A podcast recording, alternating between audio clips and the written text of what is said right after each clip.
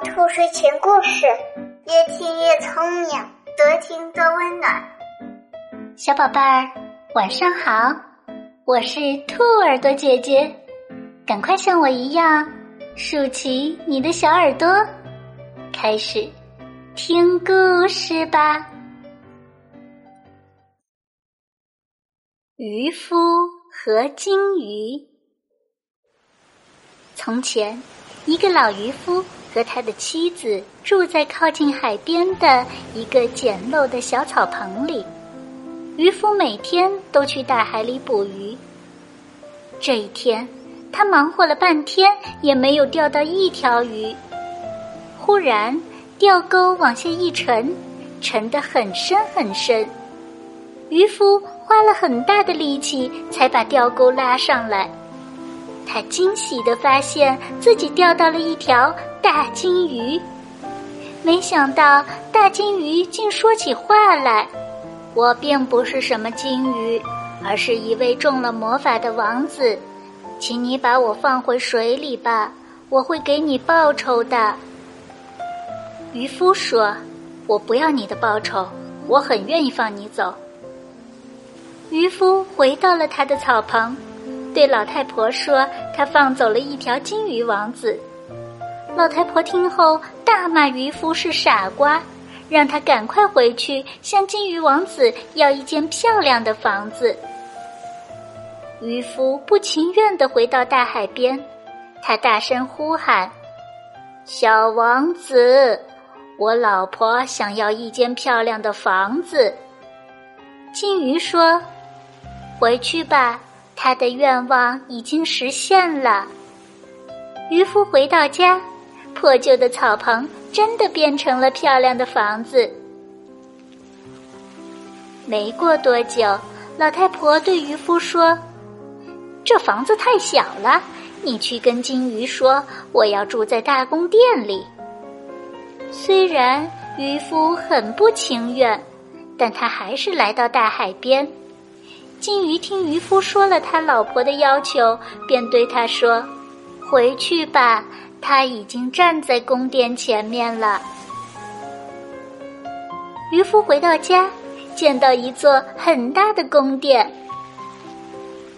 第二天，老太婆又对渔夫说：“我为什么不能成为国王，统治这片土地呢？你去找金鱼，说我要做国王。”渔夫实在是不愿意去向金鱼提出这样的要求，但是老太婆不依不挠，他也只好硬着头皮来到海边。金鱼听到渔夫的喊声，游了过来。渔夫叹着气对他说：“哎，我的老太婆，她要做国王。回去吧，她已经当上国王了。”金鱼说。渔夫回去对老太婆说：“现在你当上国王了，不想再要什么了吧？”老头子，那可不行。老太婆不知足地说：“我已经感到无聊的很，再也无法忍受了。快去找金鱼，说我要做教皇。”同前几次一样，金鱼答应了老太婆的要求。渔夫回到家。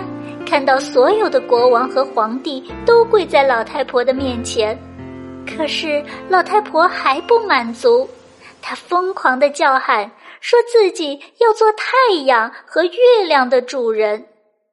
渔夫被迫再次来到大海边，对金鱼说：“老太婆要主宰日月。”这一次，金鱼什么也没说，尾巴在水里一划。游进海里去了。渔夫回去见老太婆，发现她前面依旧是那间旧草棚，老太婆坐在原来的门槛上。金鱼为了报答善良的渔夫，答应了老太婆一个又一个的要求。可是，渔夫的老婆太过贪婪，永远都不懂得满足与感恩。最后，他什么也没得到。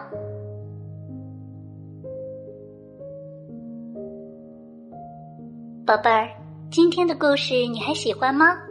不要忘了让爸爸妈妈点击上方的订阅哟，这样就可以每天晚上都听到兔耳朵姐姐的故事了。